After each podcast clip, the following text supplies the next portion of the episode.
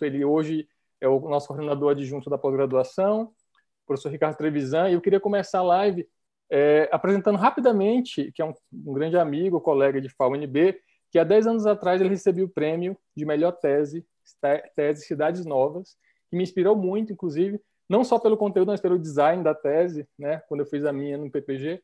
E eu queria que o Rick começasse, o Ricardo Trevisan. Rick foi eu, eu ato falho do dia a dia, né? Professor Ricardo Trevisan, começasse contando essa historinha, essa tese Cidades Novas, que nos deu uma inspiração, que nos trouxe a inspiração para a live, Cidades Novas, Corpos Viventes, que é o título que o Ricardo deu para o discurso de hoje. Então, Abner, queria que você começasse com uma pergunta questionadora, como sempre, e dar boas-vindas ao Ricardo Trevisan para começar a nossa live. Por favor, Abner. Obrigado, Caio. Doutor Trevisan, muito obrigado pelo seu tempo.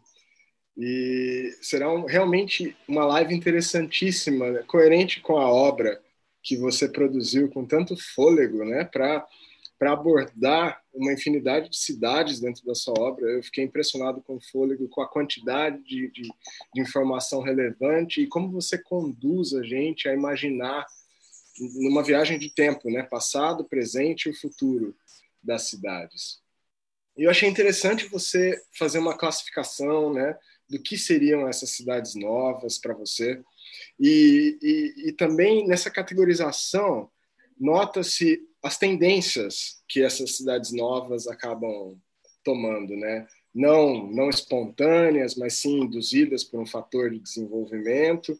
E todas elas têm um adereço aí, né? Não sei se as, as mais antigas, mas eu, eu, acredito que essas mais novas têm, têm um, um apelo que você chamou de, de muito interessantemente, showroom, né? Showroom de cidades sustentáveis, cidades caminháveis, cidades saudáveis, cidades, enfim, uma infinidade, né? Queria que você contasse para a gente, né? Desse seu interesse, desse seu sobrevoo, quais são as tendências dessas novas cidades para você? Obrigado mais uma vez por estar com a gente. Obrigado, Abner. Obrigado, Caio. É, agradecer o convite, agradecer ao Valmor pelo apoio técnico aqui. É, eu vou convidar todos a participarem com, comigo nesses slides que eu vou mostrar aqui e para qual a gente pode fazer uma reflexão juntos é, sobre o, o, universo das cidades novas, né? Então, vou compartilhar a tela. Maravilha. Espero, espero que vocês tenham acesso. Deixa eu só colocar no Já modo... estamos vendo. Deu no modo apresentação, assim. É, então, rapidamente, para quem não me conhece, é, agradeço, eu sou compadre do Caio, é, pelas minhas filhas, a gente tem esse vínculo há muito tempo de amizade, é, e aí veio esse convite, sinto-me honrado em fazer parte dessa, eu não sei se é a última entrevista da, da, da Life do Laçus, mas é, é muito gra, gratificante estar aqui presente e poder compartilhar um pouco do meu trabalho com vocês, né? Abner também conheço já há um bom tempo, pelo Laçus, pelo, pelo Caio, e espero que todos é, gostem dessa apresentação, ou pelo menos levem a uma reflexão, a, a questionar, ou debater, ou refletir sobre. Né? É, a minha formação é, é, arquiteto urbanista, sou formado no século passado como arquiteto urbanista pelo IAU-USP, e, é, diferente dos meus colegas que se formam e vão para a área de teoria e história, eu fui para urbanismo, é, engenharia urbana. Eu fiz engenharia urbana mestrado na Federal de São Carlos, e antes mesmo de acabar o mestrado, eu já dei um salto e fui para a área acadêmica, começando como professor substituto na Federal de Uberlândia. E ali começa a minha saga rumo ao centro-oeste brasileiro. É, fiquei um ano em Uberlândia, terminei o mestrado, passei num concurso para a UEG, vim morar em Goiânia, aí perto, e, e, próximo a Brasília, era o único programa que tinha doutorado à época, resolvi fazer o doutorado. A relação com o tema Cidades Novas já vem desde o século passado. A minha iniciação científica ela foi feita junto com o professor Carlos Roberto Monteiro de Andrade, o Mancha, do IAUSP, onde a gente levantou cidades novas no noroeste de São Paulo.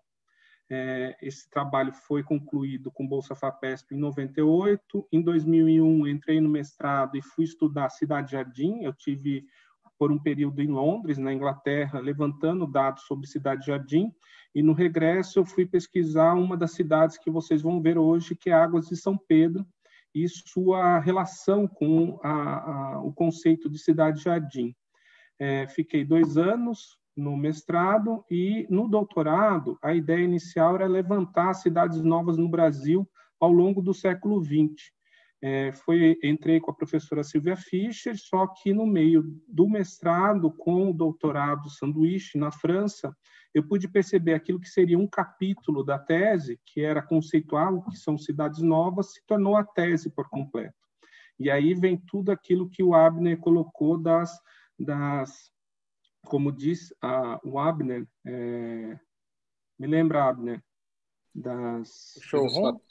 Não, não só o showroom, mas você citou a uma palavra. Fugiu Fator agora, indutor né? de desenvolvimento das cidades? Não, foi é mais ou menos o showroom, mas era algo parecido às, às diversidades que se tem de cidades novas no que a gente encontra nesse percurso, né? Mas a, a tese a tese serviu para eu conceituar, entender melhor o que eram essas cidades novas, pensando exemplares do Brasil e do mundo, é, desde a antiguidade até o presente, e com isso eu montei a tese que foi, como disse o Caio, premiada pelo Prêmio CAPES em 2010. É, ontem teve o lançamento do livro, finalmente, depois de 11 anos, não, não leva muito tempo, mas, assim, nesse caso, levou 11 anos para publicar a tese em, livro, e ainda bem que saiu pelo selo é, Pesquisa de Inovação da, da UNB, e é, com o mesmo nome, Cidades Novas, publicado, e está livre para acesso, download é, gratuito do livro pela editora da UNB. Então, convido a todos a vou fazerem... Te pedir, viu, Ricardo? Eu vou te pedir o link depois. Acho que já tem o link que você mandou. A gente vai publicar sexta-feira nos canais do Laçus, para só baixar o livro que é, que é gratuito. Perfeito, perfeito. Então, assim, é, esse livro é resultante da, da, da, da, tese, muito pouca coisa foi alterado, apesar dos 11 anos, ela se demonstra muito atual ainda, então isso mostra que foi feito um, um trabalho consolidado, de muito, muita pesquisa, com acréscimos e devidas atualizações, né? Então, essa é um pouco do meu, do meu perfil é, enquanto pesquisador, e enquanto pesquisador é a temática principal, né? Embora eu tenha, eu faço uma, é, eu toco, tangencio a pesquisa com habitações também, habitações contemporâneas, é cidades novas o, tempo, o tema principal da minha pesquisa, sobretudo no, no campo da teoria e história da, da cidade. Então, eu trago para vocês hoje o tema de cidades novas e corpos viventes. É, esse tema, ele, esse título, na verdade, surgiu em conversa com o Caio a partir de uma, uma live que eu dei sobre o setor comercial sul, que é a questão da habitação em Brasília. E ali eu comecei a perceber que sim, as cidades, Brasília é um, uma cidade nova, eu vou definir melhor para vocês mais adiante, mas é a ideia de que sim, essas cidades que foram projetadas no primeiro momento sem habitantes, né, elas são previamente projetadas, ao serem ocupadas, elas vão ter uma dinâmica própria. Uma dinâmica que às vezes foge ao idealizador, a ideia do idealizador, no caso Lúcio Costa, de criar e setorizar funções pela cidade, e que a própria dinâmica da cidade, com o passar do tempo, vai ganhando novas, novas é, imagens, né? novas categorias é, procedimentos e, e, vivências, e com isso vai alterando-se a ocupação e o uso das, das cidades, e no caso, a discussão atual é a ocupação com habitação no setor comercial sul. Vou falar sobre isso também mais adiante. Mas a, a, de introdução, eu ponho esse texto aqui, sobre o qual eu trabalho a questão da das cidades, né? Cidades por si só são corpos pulsantes, elas têm vida. Cidades são os espaços de trocas, de interações e relações sociais, imaginando que a cidade ela não são ah, não é apenas um cenário, mas ela também faz parte e ela é palco para os atores é, terem vida. Né? Então, cidades são materializações e reflexos de culturas e tempos distintos acumulados, trazendo a questão do tempo da história e na caracterização das cidades. Cidades são campos de experimentações de saberes e práticas profissionais, é por si só, é o campo de atuação dos arquitetos e urbanistas. Então, inúmeras podem ser as definições para conceituar cidades e não são apenas cenários, como já dito, mas corpos viventes pelos quais podemos analisar, interpretar, narrar nosso passado, ler nosso presente e projetar nosso futuro. Então, aí vai e cabe uma gama de é, possibilidades de atuação dentro do, das cidades. Né? Então, as mais diversas disciplinas, desde a história, geografia, antropologia, sociologia, economia, direito, até as tecnológicas, como as engenharias, vão trabalhar nas cidades e vão fazer e ter a cidade como campo de trabalho, de estudos. É, mas quando as cidades são imaginadas, planejadas, projetadas ainda sem seus habitantes, como é o caso das cidades novas? Imaginar, ó, só para ter uma noção rápida, eu diferencio cidades novas, porque toda cidade um dia já foi nova, correto? Mas as cidades novas, no caso aqui que eu estou trabalhando, ela se diferencia das cidades espontâneas, aquelas cidades que foram se desenvolvendo ao longo de um tempo próprio, de longa duração. Essas cidades novas, não, elas tiveram um projeto que antecipou a fundação da cidade, um projeto de conjunto da cidade para a qual ela foi projetada, como no caso Brasília, de Lúcio Costa. Então, esse é o caso das cidades novas, intencionalmente criadas e profissionalmente elaboradas, uma tipologia urbanística, sim, com características próprias e que nos permitem observar o urbanismo e a cidade de um prisma particular. Então, mediante alguns exemplares que eu vou passar para vocês, oferece um campo fértil para debate e reflexão sobre a nossa urbanização sobre o nosso modo de projetar as cidades e o nosso não controle sobre elas. Eu destaquei o não controle porque muitas vezes nós, arquitetos urbanistas, principalmente nós, arquitetos urbanistas, temos a pretensão de ter o controle de como a cidade vai ser, pensando que aquilo vai ser o melhor para os seus habitantes. Mas uma vez que isso sai do nosso controle, sai do, do projeto, não mais nos cabe a, essa ação, ela toma uma dinâmica própria dos seus moradores, da identidade que esses moradores é, colocam ou imprimem a essa cidade. E, por isso, a gente não tem mais controle sobre elas. E é um pouco também sobre aquilo que eu vou falar. Então, aqui é a capa da, da, do livro Cidades Novas, né? o Caio vai passar o link.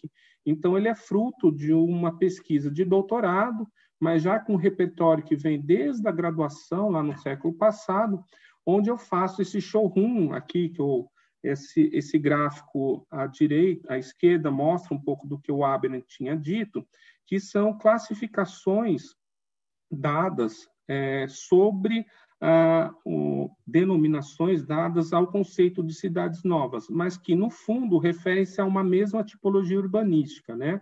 Então, independente da, do complemento, do adjetivo que se coloca a cidade nova ou somente a cidade, ali está implícito que ela traz consigo esses seis atributos que eu qualifico como cidades novas, que está presente no DNA de cidades novas, e que aqueles que tiverem maior interesse podem recorrer ao livro para, a, para se de, é, deleitar um pouco mais sobre, entender um pouco mais sobre o que são cidades novas. Mas, rapidamente, ela é formada por seis atributos.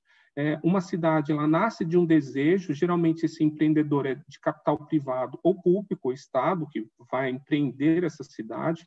Então, por exemplo, JK quis criar uma cidade, quis de fato efetivar a ideia da capital no interior do país. Então, veio desse, desse desejo. Ela vai, uma, vai ter uma função, vai ser criada por uma função dominante, que eu chamo, a princípio, ela, embora seja uma cidade com todas as funções que uma cidade requer, ela vai ter uma função de destaque. Por exemplo, a gente vai ver Águas de São Pedro nasceu para ser balneária. Então, as funções relacionadas ao balneário, o cassino, as termas, o parque, isso tudo vai estar em evidência na paisagem dessa cidade. Um terceiro elemento é o sítio, o sítio que é escolhido previamente para a implementação e implantação dessa cidade. Então, ele é estrategicamente escolhido esse sítio. A, a presença do profissional profissional, um profissional habilitado, que pode ser desde um agrimensor até o arquiteto, planejador, engenheiro, agrimensor, etc., é, topógrafo, que vai desenhar essa cidade, então vai ter o, o atributo do projeto, né? o projeto urbanístico, que pode ser o projeto traçado, que é o 2D, apenas as vias e as quadras, ou o projeto 3D, que é o tecido, que é o projeto das vias, quadras e os edifícios, como foi feito com Brasília, Serra do Navio e outras cidades que tiveram esse, esse detalhamento maior também na sua arquitetura.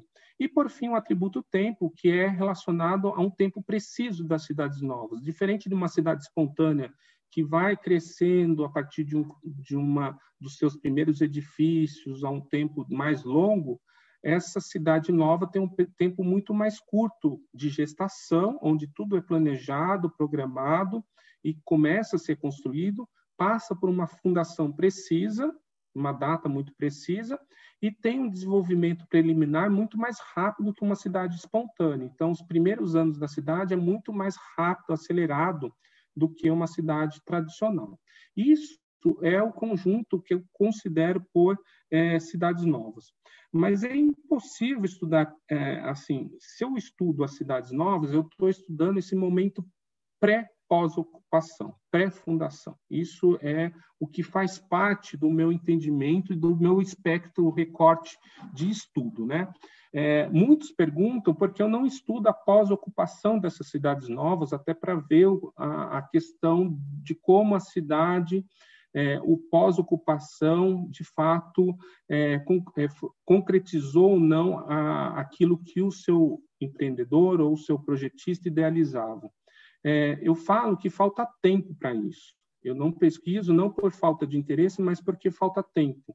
Porque até agora já foram levantadas mais de 290 cidades no Brasil ao longo do século XX.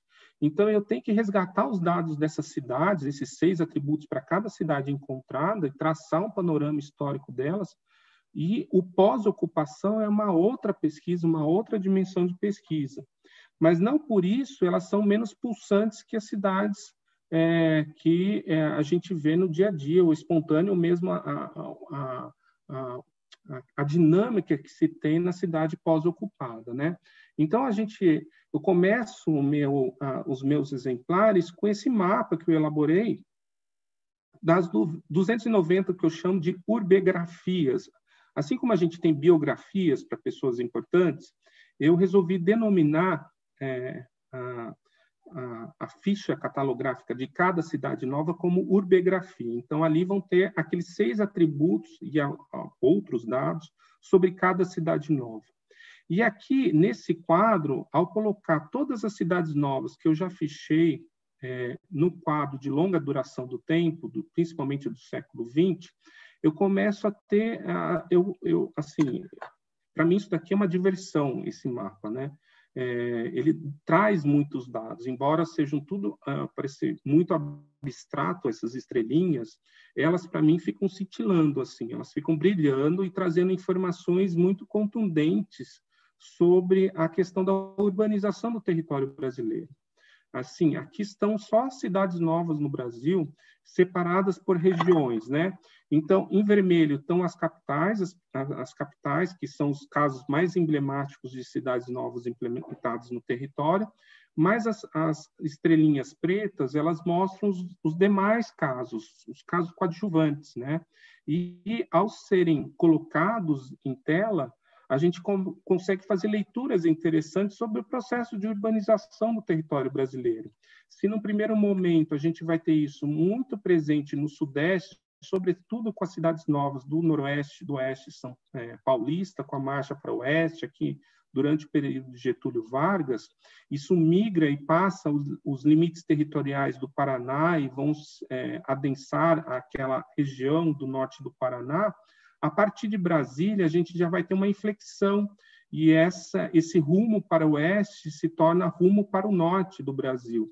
Então, Brasília, com essas cidades no centro-norte brasileiro, seja em Goiás, pela Belém Brasília, seja pelos programas especiais do regime militar nos estados do Mato Grosso, Mato Grosso do Sul, é, vão influenciar esse processo de ocupação do norte, centro-oeste e norte brasileiro. Então, aqui eu estou mostrando como as cidades novas, embora sejam, no meu entender, é, cidades ainda sem vida, porque não têm seus habitantes, elas, ao serem colocadas em mapas, elas estão ali brilhando, elas estão pulsando e falando, mandando um recado para a gente. Olha, quando eu estudo a história das cidades novas, eu consigo entender o processo de urbanização no território brasileiro.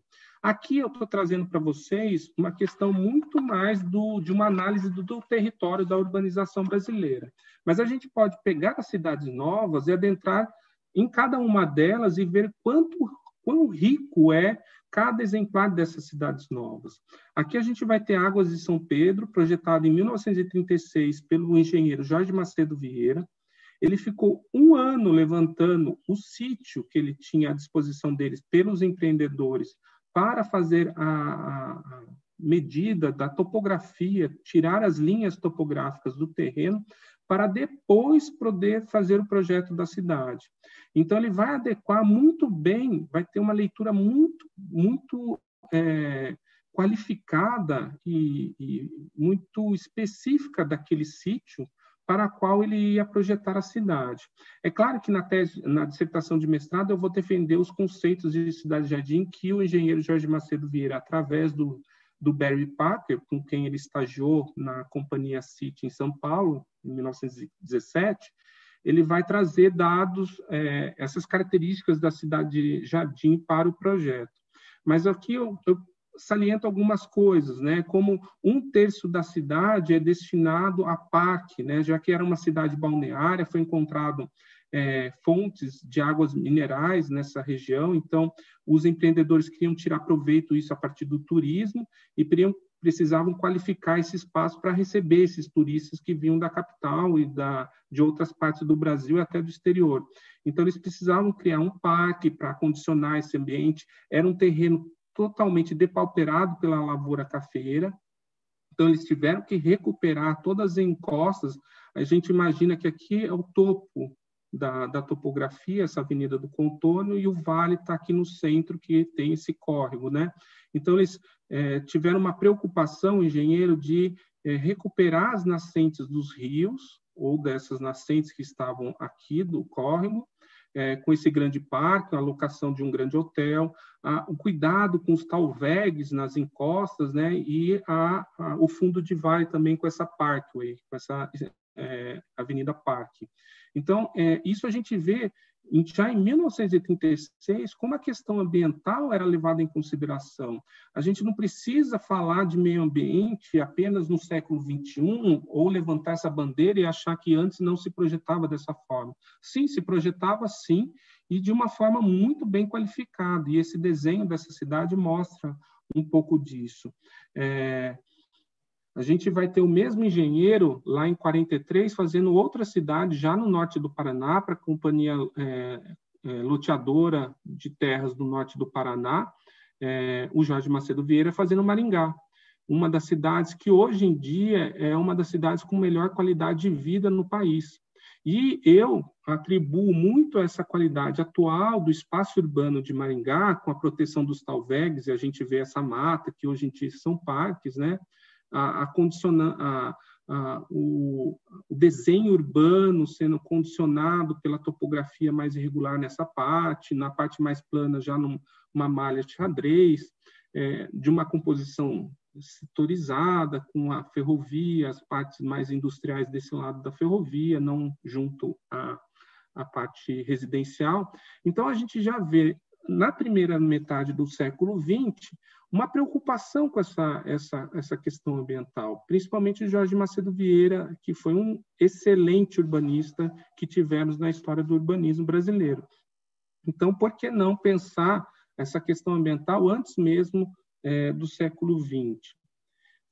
Outro exemplo que eu trago para reflexão, debate, talvez um futuro debate, é essa, essa antítese né, entre plano piloto e águas claras. Se no primeiro momento Lúcio Costa, em 57, vai trazer vários paradigmas urbanistas, é, urbanísticos, não apenas o modernista, o modernismo, mas cidade-jardim, rodoviarismo, a cidade linear, a unidade de vizinhança, ele vai aplicar, como diz bem Silvia Fischer e Pedro Paulo Palazzo no artigo de Paradigmas Urbanísticos de Brasília, ele vai aplicar vários e vai é, casar vários desses paradigmas no plano piloto de, é, para o plano piloto de Brasília, zoneamento, setorização funcional e que gera esse tipo de cidade que a gente pode questionar, e muitos críticos questionam se é uma cidade para todos, para poucos, vai se reverberar esse modelo de fazer cidades pelo, por outras cidades satélites de Brasília, o que o Holanda, Frederico de Holanda vai dizer de modernismo periférico, é, e vai gerar também críticas, não só críticas teóricas, escritas, mas também críticas projetuais, e Águas Claras do Paulo Zimbrius vai ser uma antítese ao ser projetada é, do plano piloto de Brasília, no sentido, num primeiro momento, a gente pode fazer a leitura de Águas Claras no contexto territorial, que é dentro da política do governo do Distrito Federal, de conurbar áreas existentes na periferia. Então, você tinha Guará por aqui e Taguatinga aqui. Então, essas áreas vazias, esses vazios urbanos no território do Distrito Federal, começavam a ser ocupados por outros assentamentos, outras cidades satélites, como foi o caso de Águas Claras, Riacho Fundo, Santa Maria, Recanto das Emas, é, Samambaia já disse, e a própria Águas Claras, né? E Paulo Zimbes, quando projeta Águas Claras, vai querer e vai já dentro do seu discurso, da sua narrativa para a nova cidade, propor uma cidade antítese ao plano piloto, uma cidade que não fosse a cidade dispersa, mas uma cidade compacta, voltada para o transporte público. Então, a espinha dorsal da cidade é o metrô, que vai cortar toda a cidade, vai desenhar esse, essa configuração linear da cidade, vai levar um adensamento maior para Águas Claras, com as torres de habitação, a princípio, até 12 pavimentos, é, a trabalhar com ruas, corredores no comércio, no térreo. Então, esse conceito de uma cidade, o que ele tinha por cidade tradicional, frente àquilo que era posto na, no plano piloto de Brasília, talvez fosse a solução encontrada para um viver diferente na capital. E, de fato, é. Hoje temos é, Águas Claras como uma, um diferencial de morar na nova capital. Só que foi deturpado. Uma vez fundada a cidade, o arquiteto não tem mais controle sobre ela. Muito menos, e a gente percebe isso, que o Estado também não tem controle. Quem teve controle foi a especulação urbana, que, com lobby junto à legislação, permitiu torres de até 31 pavimentos. Então, tudo que era um sistema viário, toda a infraestrutura que era planejada por uma, um percentual populacional X, ele foi é, rompido com essa exploração, esse adensamento muito além do limite. E aí a gente tem as características que a gente tem em Águas Claras hoje, né? A gente não vai ter um perfil, uma questão de é, de traçado, acesso à cidade muito difícil, é, é, ruas com muros fechados pelos condomínios multifamiliares. Então, a gente pode muito questionar a urbanidade que se dá em Águas Claras, mas é, Águas Claras ainda está no processo, é muito nova, é muito recente, ainda está no processo de formação da cidade, né? Então as coisas podem se modificar dependendo das ações do Estado, da iniciativa privada, podem qualificar para, positiva, para o positivo essa cidade.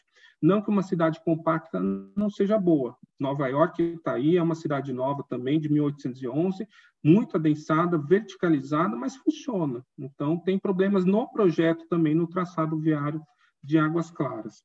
É, isso traz a uma reflexão sobre a questão da habitação, né? É, volta, voltamos novamente para o plano piloto e a, o debate que se tem do habitar o centro da cidade, ah, o setor comercial sul, principalmente.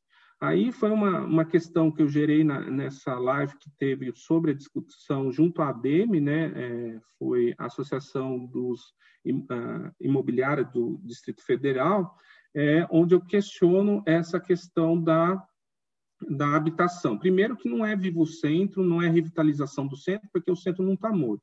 Se ele está morto, ele está morto para quem, do ponto de vista? Eu chamaria de uma requalificação. E aí, é, entre vários debates, dentre eles, assim, não sou contra a habitação, eu acho que teria que ser um número maior até de habitação nessa área central, visando a habitação de interesse social. Eles propõem um, uma porcentagem de 30%, a, a minha ideia é de que avance para 70%, para que isso de fato seja as pessoas de baixo poder aquisitivo tenham acesso a essa região de alta infraestrutura. É, já tive um sinal aqui, talvez para finalizar, mas tem duas, dois slides ainda para mostrar. Um é sobre esse debate é, é, um outro caso, a Smart City Laguna, que é um projeto lá para o Ceará, está sendo implementado, de uma cidade inteligente, a primeira cidade inteligente social do mundo. O que seria essa primeira inteligente social?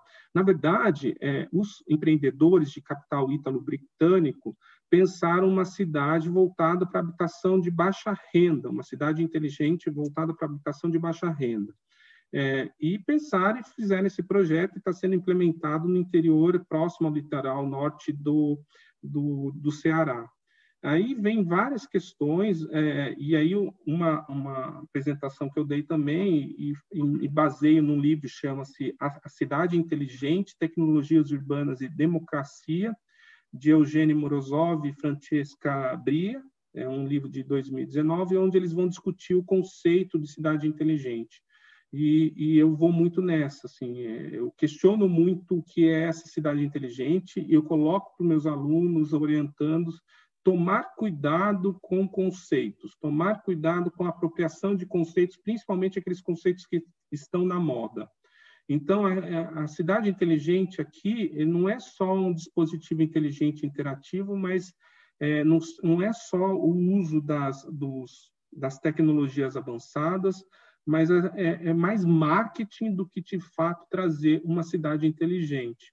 E aí os, o inteligente aqui fica restrito a, a ter um aplicativo no celular, o uso de placa é, fotovoltaica na cobertura da, do imóvel. Nesse sentido, o morador tem que adquirir, não tem, para ele, não vem no, no, no, modelinho de casa que ele vai ter a, acesso.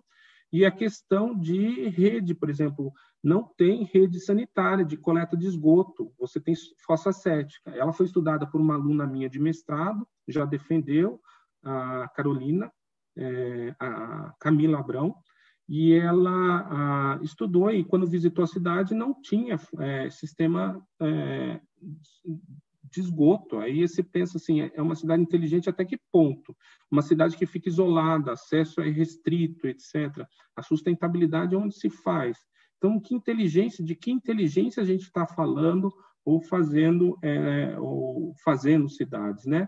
E por fim, eu trago uma cidade aqui também em Brasília que tá foi aprovada a sua implementação é a Urbitar do empreendedor Ricardo Bima e é, novamente assim é, é, uma cidade que se faz e se promove pelas mídias sociais, utiliza das mais diversas categorias de, de conceitos atuais, como pacemaking, walkability, soft cities, fachadas ativas, flex zones, microclima. Então, é assim, é um pupurri de palavras da moda e junta com isso a grife de assinaturas que fizeram o projeto, aí a gente vai ter desde Angel até é, os nomes da moda que vão estar atuando na, no projeto da cidade para vender essa cidade.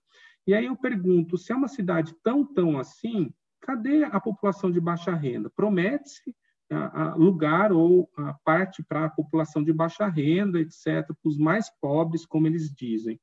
Mas até que ponto a gente vai confiar nesse, nesse texto, nessa narrativa? Pergunto, se é uma cidade sustentável, se é uma cidade inclusiva, cadê a participação da população na elaboração do projeto da cidade? Então, assim, são questões que eu coloco, a gente pode abrir para debate depois, eu acabo por aqui, é, que me deixa um pouco indignado com esse pupurri de conceitos que a gente vai utilizando para qualificar essas cidades novas, quando se lá lá atrás, lá na, em 1936, a gente tinha um único profissional fazendo com qualidade uma cidade, não precisava se promover a partir disso, né? Então, é, eu deixo essas questões aí para a gente debater. Acho que falei demais. Foi não, foi, foi muito bom, foi, foi muito muito ilustrativo, né? Você trouxe imagens bem importantes E aquele mapa que eu acho lindíssimo, quando você marca os pontos também, para mim cintilam várias coisas, até porque a minha cidade natal é uma das cidades novas, é a primeira, uma das primeiras né, do século que você coloca. É, e eu tenho uma pergunta nesse sentido, porque eu queria te ouvir. A gente nunca falou sobre isso exatamente, né? Eu queria te ouvir, porque hoje Teresina é uma cidade que muito, sempre foi muito famosa pelo seu potencial verde.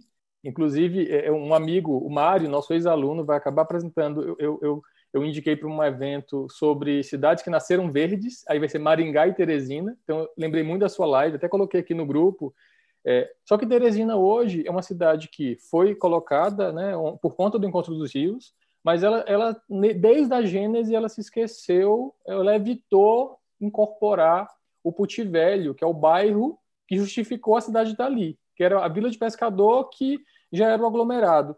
E a cidade tenta reconectar, né, se reconectar com essas pessoas, e eu percebo que essa população vulnerabilizada ela foi esquecida. O centro da cidade não é lá, ela foi deslocado. Né? Tá aí, talvez, isso explica até mais ser uma cidade nova. Mas como fica a crítica desse desrespeito às às populações, aos povoados pré-existentes? Como é que você vê isso? Então, há muitos casos, Caio. É, por exemplo, Teresina, no caso, quando ela foi, começou a ideia de se criar a capital, realocar de Oeiras, etc., tinha a, dentro da mentalidade, a gente estava passando pela transformação já do império, já buscando a república, né? Então, já vinha dentro do, do, do poder público a ideia de você é, montar uma nova cidade dentro de parâmetros ou dentro de características que já direcionavam direcionassem para essa nova etapa, para essa nova época que seria a República, dentro de preceitos do positivismo, e, e, nesse sentido a gente vai negar o passado. Isso aconteceu não só com Teresina, vai acontecer menor grau com a Belo Horizonte, que algumas partes vai ser consideradas, porém vão ter outros profissionais que vão considerar sim a parte antiga. Por exemplo, Boa Vista, capital de Roraima, ela vai ter pelo engenheiro que projetou a nova capital em 1944, o como chama, Darcy Aleixo de Renusson, ele vai considerar a cidade existente, que existia uma, um pequeno núcleo, 2 mil habitantes, no, no projeto. Então, ele vai partir daquele assentamento, daquele traçado, e vai fazer o centro da cidade. Né? E só um adendo, um parênteses, hoje eu descobri outra cidade nova ali perto da sua terra, Caio. É Parnarama. Conhece? No Maranhão? Caramba, conheço. Panorama, ela tem um, em 1948 um traçado radioconcêntrico, ela foi realocada. É muito interessante. Interessante, é, tem muito polo ali para o meio norte, né? Maranhão e Piauí. Eu acho que tem até amigos que moram ou trabalham. Acho que meu primo trabalha lá em Parnarama. Vou até perguntar. É, é, é, na verdade, essa pesquisa é para não ter fim nunca, né? É assim, você sempre Sim. vai achando um, um, uma coisinha ou outra. Mas, de fato, no caso de Teresina, nesse momento há uma, uma clara tendência a não considerar o que existia, ou por fazer tábula rasa sobre aquilo que existia para vir o novo, né? Como a gente tem muitas ações nas nossas cidades, pensando isso na escala de intervenção urbana, em alguns momentos, de fazer tábula rasa. Pereira Passos, no Rio de Janeiro, faz tábula rasa no centro para mostrar a sua, o seu estado, o novo pensamento do estado, que era uma cidade, expulsar a população de baixa renda dos cortiços que habitavam o centro da cidade. Então, isso a gente pode fazer essas leituras não só para cidades novas, mas para qualquer escala de atuação e prática do urbanismo. Perfeito, que é o que você defende que não, não acontece em Brasília, né? Que o centro está lá vivo, né? e se ele está morto algum pedaço, ou por algum motivo é para quem, né? E rever isso. Acho que em Brasília, não só em Brasília, mas vários centros e várias cidades vivem isso, né? Eu fico uhum. também muito, muito incomodado quando eu vejo uma cidade, um bairro novo, né, que é às vezes mais comum, uma cidade nova sendo vendido. E, gente, se é tão bom assim, está vendendo tanto por quê? Naturalmente, as pessoas né, vão procurar, a cidade vai crescer, é sempre polêmico. É, eu queria trazer uma pergunta, já que começou, da Marta Bataglin. Ela queria, ela perguntou aqui, qual a reflexão que o professor Trevisan, isso é coisa de ex-aluno, né, professor Trevisan, eu acho engraçado. Só está falando com teu pai. Qual, qual a reflexão do professor Trevisan é, faz a respeito das novas megacidades chinesas sendo construídas a partir do zero. Eu convido ela a assistir minha disciplina Cidades Novas, que eu começo a disciplina com um documentário da cidade de Ordus. É uma cidade chinesa, fica na Mongólia, e ela foi construída em função da, da mina, das minas de carvão que existiam na região, mas dentro da política chinesa de mudar a configuração da população chinesa de rural para urbana. Hoje em dia está em 50%, 50%. E esse documentário mostra a construção dessa cidade gigantesca, mas que muitos dos prédios estão vazios, e a política chinesa de desapropriação das propriedades rurais e a, a, de uma forma bem chinesa, né? Você tem 10 dias para você sair daqui. Lamento, você tem um apartamento de três quartos nessa cidade. E a questão, e é muito sensível o documentário que mostra como essa população não tem hábito nenhum urbano e que ao chegar na cidade, ao chegar nos prédios, elas têm manual assim de como usar um vaso sanitário, de como usar um fogão, de como usar uma pia, que às vezes eles acham que o, vaso sanitário é para jogar lixo. Então, assim, é, é outro mundo, é, um, é, é, como se a gente tivesse a gente, Brasil, na década de 40, 50, passando por essa transformação que a gente passou de urbanização na década de 60, 70, a China está passando agora. O processo de urbanização na China, ele é muito, tem uma história muito interessante aí, porque eles contrataram vários urbanistas mundo afora para fazerem as cidades, essas mega cidades. E com isso eles pegaram muito repertório francês, canadense, australiano, americano, norte-americano, de como fazer cidades. A partir do momento, isso foi ali nos anos 2000, brecou isso, porque aí seus profissionais, os profissionais chineses, começaram a entender como faz cidade. Aí eles começaram a atuar e agora eles estão numa uh, diáspora dos profissionais chineses para a África, porque eles estão indo principalmente para os países petroleiros, né, que tem exploração de petróleo, que tem muito dinheiro, e aí a China está ali em peso, é, urbanizando esses territórios com seus profissionais para tirar partido da, da exploração do petróleo nesses países. Né? Alguns de nossos profissionais ainda conseguem pegar um trabalho ou outro. Já Milene fez algumas cidades lá na África nesse sentido, acho que Angola ou Moçambique. É, então, é um pouco disso. Mas, é, é, de fato, é uma questão das cidades chinesas promover a economia local através, mais ou menos, muito parecido com o que a gente teve o PAC aqui, para a, a, economia não cair, então vai construindo, vai construindo, só que, assim, ainda eles têm uma população enorme e uma população muito rural ainda, que há, há um, um horizonte de longa duração, pode ser que isso esses prédios ou essas cidades vazias, fantasmas, se tornem ocupadas de alguma forma, né? Mas muito pela promoção do Estado, pela ação do Estado, né? Ricardo, você está falando das cidades chinesas que eles absorve, absorveram né, profissionais de outras partes do mundo e, consequentemente, beberam na fonte né, de outros paradigmas urbanísticos construídos em outras partes do mundo esses paradigmas não são tão novos assim, né? E, e, o ensino do urbanismo, aí a gente pode dizer no Brasil, né? Ele, pelo que ouvi inclusive de ti, a área de estudo do urbanismo foi incorporado não muito recentemente à arquitetura, né? E ela não é muito, eu não sinto, né, uma opinião pessoal, ela não é muito interdisciplinar, é só arquiteto ensinando arquiteto na universidade. Então, é possível essas cidades serem verdadeiramente novas, utilizando paradigmas antigos, você acha? Eu queria que você refletisse comigo nisso. Sim, assim, a, a questão de eu chamar de novas não está relacionada diretamente a uma questão de ter algo inusitado, o inovador, né?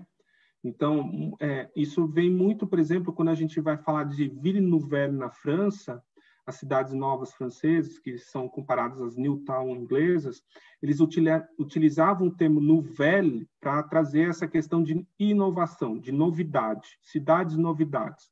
Aí sim, naquela cidade ao redor de Paris, eles vão assim empreender possibilidades assim de pegar plataformas inteiras, o centro da cidade sendo uma plataforma elevada, e o restante vai é, sobre a superfície térrea mesmo. E aí vem a arquitetura pós-moderna, novas inovações, configurações diferentes de edifícios. Ali sim a gente tem essas inovações. Então, é, dependendo do caso, a gente pode ter essa novidade junto com o conceito de cidades novas, né? não só nova de ser uma cidade projetada. E essas inovações elas vão ser implementadas assim conforme a, a, os diálogos e aquilo que está em voga na época, né? Ou o, o para o que a cidade está sendo construída. Por exemplo, uma cidade como Águas de São Pedro, que é balneária, a gente está explícito no, no plano diretor da cidade que ela foi criada de acordo com o algo bucólico que tinha que atrair a cidade para cidades as ruas curvas para que as pessoas ficassem é, flanando ou é, passeando sem terem aquela cidade reta etc sem saber o que vem ali na frente. Então vai ser uma surpresa. Então mexer com o lúdico com o ócio das pessoas porque foi uma cidade criada para o ócio né? Então é, é muito do que para o que a cidade foi construída e como os projetistas incorporam. Se eles resgatam algo já, já muito consolidado, como a Tílio Correia Lima pegou o, uma mentalidade de, de Versalhes, que é do barroco, implantou em Goiânia, trazer algo novo como uma unidade de vizinhança que não existia no Brasil de Lúcio Costa, que ele tentou com o Parque Guine, mas assim em ampla escala foi implantado em Brasília, mas que foi criado pelos norte-americanos lá na final da década de 20. Então é algo mais recente. Então vai vai tendo essas incorporações e mesclas, né? É interessante ver com como cada caso vai mesclando não uma única um único paradigma, mas vários paradigmas. E tem uma tendência de futuro aí nesse nesse showroom de de estilos e conceitos e ideologias, utopias urbanísticas, para onde a gente está caminhando? Você ah, tem... tem as mais variadas, tem aquelas Qual utopias. É pedida, sim. Então, tem aquelas utopias que vivem da distopia, né, imaginando o fim do mundo e vão projetar cidades no alto mar, marítimas, cidades e estados, né, porque a partir das 200 quilômetros você pode criar uma cidade e aquilo ser sua e aí vão ser cidades flutuantes, aí você tem essas cidades. Na, nos Emirados Árabes, você vai vir com uma cidade zigurate, que é uma cidade piramidal enorme, gigantesca, é, mega estrutura, trabalhando nesse conceito. Então, assim, é, as cidades novas têm essa questão no seu conceito também, na, na sua ideia, de se, se trazer um ideal, né? A partir do momento que eu posso projetar uma cidade, eu não vou projetar uma cidade já pensando que ela vai ser ruim. Eu vou pensar uma cidade ideal. E o que seria a cidade ideal para mim? Então, eu vejo no presente aqueles problemas, resgato do passado aquilo que deu certo e vou tentando fazer isso. Então, aposto que todo empreendedor, a gente teve uma palestra essa semana com um projetista de Palmas, é, e ele, na disciplina de PU, e ele relatou assim como a cidade foi concebida e na sua concepção tinha grandes possibilidades de ser uma boa cidade. Só que uma vez implantado, uma vez que foge do controle do profissional, ela se perde e aí ela vai pela dinâmica que é estabelecida pelo Estado, pelos incorporadores, por todos os atores que fazem parte da cidade. Mas é, além desse pensar o que está por vir, assim é um tema, é uma tipologia que não se esgota, né? Porque a cidade vai sempre fazer parte da história dessa sociedade atual, a gente já faz há milênios, né? Então, ela sempre vai ser algo a ser pensado. E a gente tem possibilidades, a gente tem desde a possibilidade, por exemplo, de um professor que projetou uma cidade sustentável na Amazônia na década de 70, o Spencer Nogueira, e que é e foge totalmente à regra. Ele foi bebê da na, na cultura indígena, foi da Huasca e projetou a cidade é, suspensa nas, na floresta amazônica e autossustentável. É, então, você tem possibilidades inúmeras, infinitas. É, aí é, cabe pensar aquilo interessante de cada um. Lembrando aqui, posso fazer uma propaganda? Está em desenvolvimento o site, assim, além do livro, é, lembrei agora, falando em coisas futuras, do site. Estou é, em elaboração um site Atlas de Cidades Novas, onde a gente vai divulgar abertamente os dados sobre esses 290 casos de cidades. E ali a gente vai não só estar tá expondo esses dados, mas também é um dispositivo Atlas, onde a, o mecanismo do site ele arranja cidades e você pode dar as suas impressões sobre o conjunto de cidades que se dispuserem à tela, né? Então, vai ser interessante. Então, vai ser outro mecanismo de busca para não ficar fechado só no universo de Ricardo Trevisan e dos seus orientandos, mas é acessível ao público, né? Muito bom, Ricardo. E parabéns pelo trabalho. O, o, mapa é incrível. Acho que essa divulgação do mapa vai dar outra visibilidade, né? Inclusive atrair colaboradores para a pesquisa, que é muito interessante. Uma última pergunta, é uma curiosidade minha, eu queria que você falasse um pouco sobre isso. Você enxerga, pode ser empiricamente mesmo, assim, se essas cidades novas, as cidades que você descobriu, as novas, cada vez você descobre, cada, cada conversa nossa você descobre uma, uma cidade, né? Uma pesquisa realmente sem fim. É, se você percebe que essas, essas cidades icônicas, elas atraíam, atraem ainda essas novidades, mesmo, mesmo as paradigmáticas, como cidades inteligentes, mobilidade, né, carbono zero, esse, esses temas, essas cidades elas, elas são atratores desses temas naturalmente ou não tem relação nenhuma? Assim, na verdade, essas cidades novas elas foram novas por um motivo histórico, por um contexto é, político, né, que você tem várias explicações e que por acaso uma ou outra recebe e aí hoje a gente está migrando para no, os novos paradigmas do século 21, né? A nova agenda ambiental, digamos assim. Como é que você enxerga? Tem uma relação? Dá para explorar isso?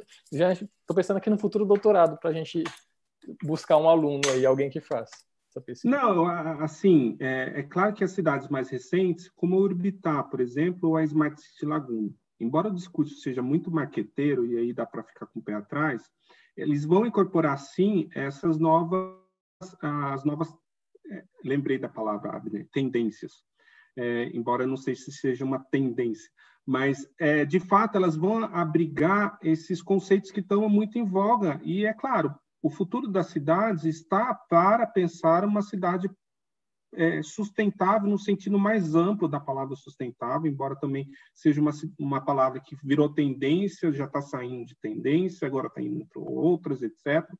Mas que são cidades que vão incorporar elementos plausíveis para um mundo melhor. Então, assim, eu vejo a possibilidade de cidades inteligentes, embora seja um pouco avesso esse termo, de usar tecnologias para o bem dos moradores, ótimo, acho excelente, mas como usar essas tecnologias? Sob comando de quem vai ficar os dados obtidos com essas tecnologias? É do Estado ou é dos incorporadores da iniciativa privada, no momento que você passa todos os, os serviços da cidade é, para o capital privado? Por exemplo, Amapá, acabou luz, acabou luz, e quem é a responsabilidade? Ah, estava sob iniciativa privada. Então, assim, uma vez que esses dados de cidades inteligentes, de todos os habitantes, vão para esse setor privado, a gente fica refém. Então, qual que é o controle dado? Então, é sempre ter um, um cuidado ao se aplicar tal, tá? assim, criticar sempre a cidade é, com baixo adensamento, plano piloto, etc. Sempre falar com os alunos, não, que as cidades têm que ser compactas para permitir a, a, a, é, é, o pedestre, a caminhar, etc. Quem morou no plano piloto sabe o quanto é positivo morar no plano piloto, quanto é bom, quanto tem de qualidade. É claro que não é para todos. Aí tem uma questão. Então, assim, é, é pode-se usar, eu acredito que esses novos projetos vão estar usando, estão usando elementos que fazem uma cidade uma cidade positiva. Mas muitos desses elementos são retirados de cidades que vieram de cidades espontâneas, não necessariamente novas, né? E deram positivo. Então, é saber utilizar essas, essas ferramentas ou esses, essas receitas a conta gota e na medida certa para cada caso. Não sei se é muito respondido. Deve ser muito difícil você criar né, uma cidade, criar a partir da, daquilo que você enxerga que é melhor, a partir das suas verdades, dos seus paradigmas. Aí vem o mercado e transforma aquilo numa antítese, né? Como eu, eu acredito que seja o caso de Águas Claras aí, né? Uhum. Virou uma antítese do plano piloto, mas uma antítese não muito positivo. Mas, Abner, se uma cidade tem seu DNA muito bom, se ela foi muito bem concebida, é, como foi os dois primeiros casos que eu mostrei, pode passar anos, pode ter especulação imobiliária, ela vai ter qualidade até hoje. Goiânia, ela tem qualidade justamente porque a Tírio Correia Lima, quando pensou o cinturão verde protegendo os, os corpos d'água da cidade, faria um limite da cidade, mas esses, a cidade se expandiu, passou esses limites, mas esses corpos d'água continuam pro, é, protegidos por uma mata ciliar.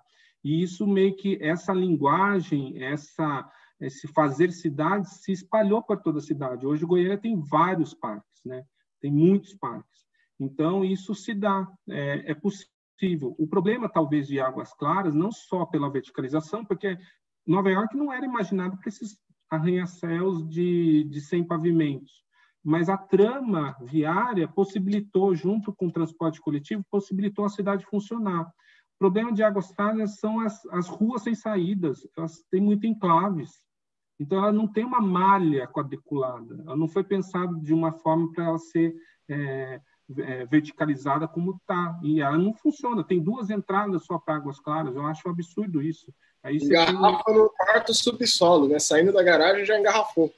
Não, e assim, a, e, e, Nova York tem o Central Park no meio dela ia engarrafar tudo, não, mas o, o, o, o Low Olmsted, Frederico Low Olmsted, fez o parque projetando as vias, cruzando o parque, que você nem vê as vias, as vias passam meio que em, em como chama, é, em cinturão baixo, é, é, fugiu o nome. Então, ela está quase no subsolo, essas vias passando, então não integra, não, não, não, não estraga a paisagem da, dos parques. Então, ela foi projetada. É questão de projeto, né? De um bom projetista. Não estou falando mal de Paulo Zindes aqui. É a relação projeto e projetista, né? E a dinâmica da cidade, como você comentou. O Rodrigo Azevedo, está aqui no YouTube, acho que ele concorda contigo, né? É, a temática da cidade inteligente, ela é permeada de crítica, né? A gente não sabe se está falando de pessoas, de cidades, e às vezes a tradução é equivocada, a gente acaba incorporando essas pautas que são colocadas, né? Tipo carro zero. Eu lembro que em Portugal, lá no Plures, lá 10 anos atrás, o carro elétrico vai salvar a, o, o, ar de Portugal. Aí o Brasil, ah, gostei, carro elétrico. Gente, é outro território, é outra dinâmica, né? são outras pautas. Então, gostei muito desse esclarecimento que você trouxe, dessa diferença da, da, da pessoa, até o título da live, né? O corpo vivente. A cidade está aqui, e o corpo que vive nessa cidade. Então, sim, é discutir sim, as duas coisas integradas. E aí, e o Ixon Santos, o último comentário, ele fala: é um sonho ver o entorno do DF com uma mobilidade urbana sustentável. Mas enquanto tiver esse movimento pendular, isso é uma utopia. Não, assim, precisa de outra cidade, precisa de uma orbitar, precisa de uma nova cidade. Assim, eu questiono às vezes, sabe? Mas aí quem que sou eu, mero professor acadêmico, frente às forças que estão a, acima de mim? É, a, a questão também dessa, eu perdi agora que o Caio está falando, mas era muito bom. É, do pluris, da, da energia. Do carro elétrico, falei da mobilidade. Sim, a questão do marketing das cidades inteligentes. Assim, as cidades inteligentes não tem como a gente fugir. Outro dia eu apresentei uma, fiz uma live só sobre é uma parte era sobre cidades inteligentes, onde destrincha um pouco mais. E aí tá assim, tá claro assim, o governo atual adotou isso, é o mesmo selo da inovação há 10 anos atrás não existia essa, esse selo de inovação ou conceito de inovação, e cidades inteligentes também não existia isso. Eu, eu assisti uma palestra pela primeira vez em 2007 sobre cidades inteligentes lá em Paris, mas isso veio com uma força e o governo atual adotou como se as cidades agora têm que ser inteligentes. E aí vira marketing, assim, tem feiras de cidades inteligentes, tem indústria das, das cidades inteligentes, mas ninguém sabe o que é de fato. É só pôr tecnologia de avançada na cidade? É para controle e vigilância da população? Porque parece que é só segurança. Então tá a, a empresa, a indústria da segurança também, de câmeras, de de empresas de controle, etc., fica lá, é, é vigilância da, da, do, do indivíduo, né? E aí há muitos estudos contra isso tudo. E aí bota toda essa parafernália tecnológica e o esgoto vai para a fossa. É muito inteligente, né? Geralmente é. É, e põe a cidade no meio do nada, porque ela está de fato no meio do nada, isolado dos grandes centros. E aí vai, vai deslocamento de ônibus, transporte público, porque se é para a população de baixa renda, população de baixa renda às vezes não tem transporte, e aí tem que usar. E aí leva uma hora para chegar na cidade mais próxima. Que sustentável é esse? Que inteligência é essa? Excelente crítica, excelente crítica. Seu trabalho é formidável, Trevisan. Eu espero que as pessoas realmente tenham acesso e, e leiam. E é uma, é uma viagem ao redor de diversas cidades, diversos exemplos, e, e situa mesmo né, na, nessa relação espaço e tempo a discussão do urbanismo. É, parabéns pelo trabalho. E eu aproveito então a oportunidade que a gente já está chegando no final do, do nossa live, né? Uma live que tratou muito de conceitos artísticos, para chamar a próxima live. Então, por gentileza, Valmor, se puder colocar na tela aí, que vai falar sobre cinema, cidade e pandemia, se eu não me engano. Deixa eu ver aqui. Olha aí. O cinema, a cidade e a pandemia. Vai ser com duas das nossas moderadoras, a Marta Bataglin e a Maria Eugênia, e o convidado da semana que vem é o Rafael Lobo, que é cineasta, roteirista e pesquisador. Então, ainda não acabou a série de lives do Lassus. Vamos, vamos terminar agora no comecinho de dezembro, aí tem umas, umas férias e a gente volta em março, numa outra roupagem, num outro formato. Quase um ano já estamos completando dessas lives. Resiliência. Muito obrigado, professor Ricardo Trevisan. Foi muito bom entender mais e conhecer mais o teu trabalho. E é inspirador, como o Abner colocou, né? Desde a tua tese, que virou livro. Então, gente, quem nos acompanha aí, sexta-feira a gente vai publicar o link do livro do Ricardo, Cidades Novas. Acompanhe a gente. Um abraço. Obrigado, Ricardo. Vai curtir Obrigado.